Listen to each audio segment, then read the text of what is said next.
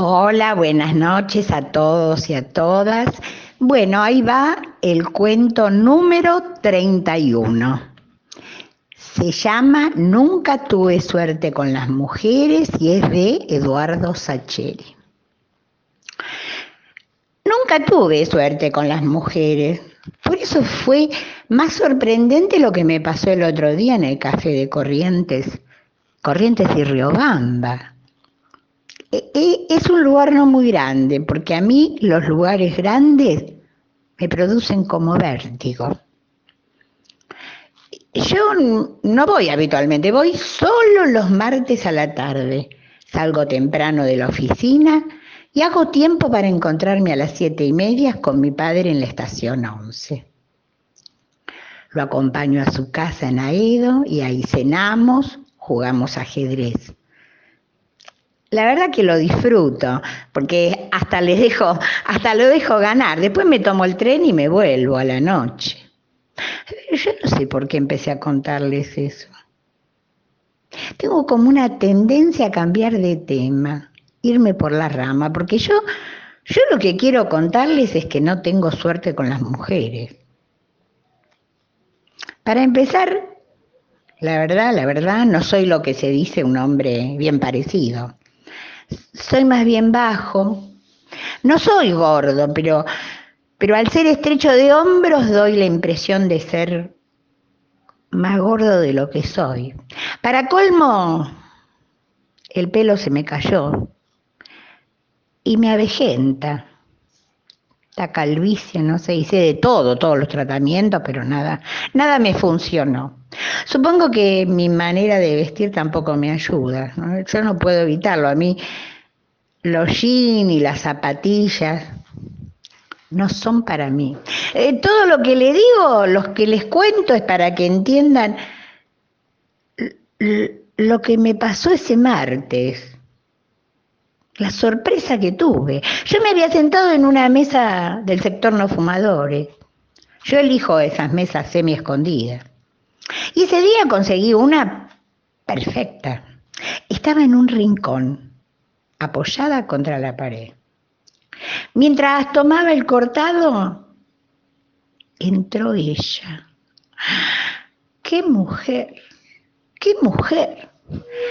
Alta, joven y muy bella, pero tenía el cabello rubio, largo, unos ojos, una cara, no sé. La acompañaba una mujer con quien conversaba.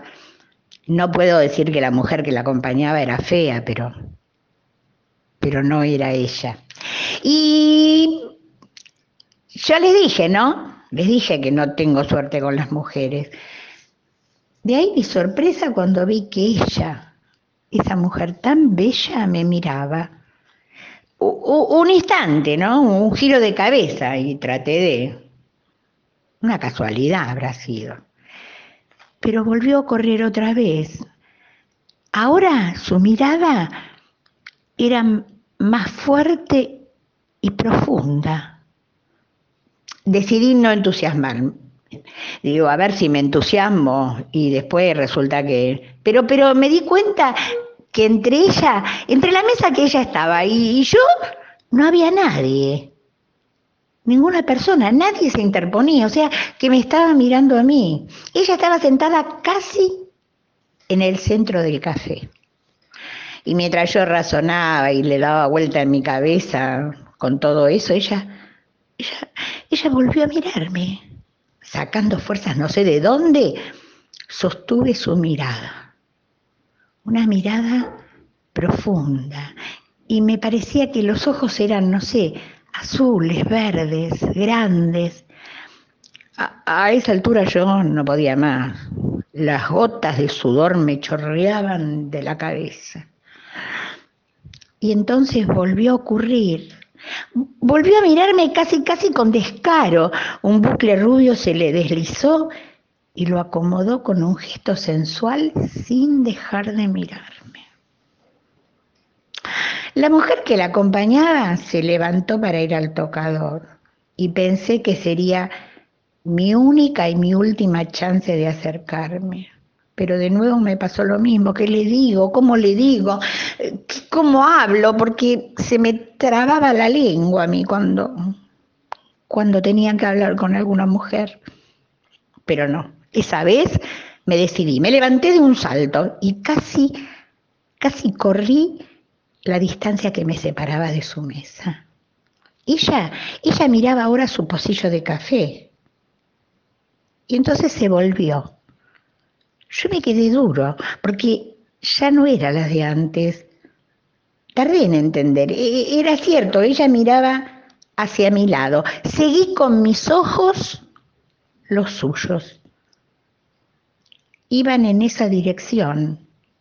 Descansaban al fin en un hermoso espejo iluminado situado en la pared justo encima de mi mesa.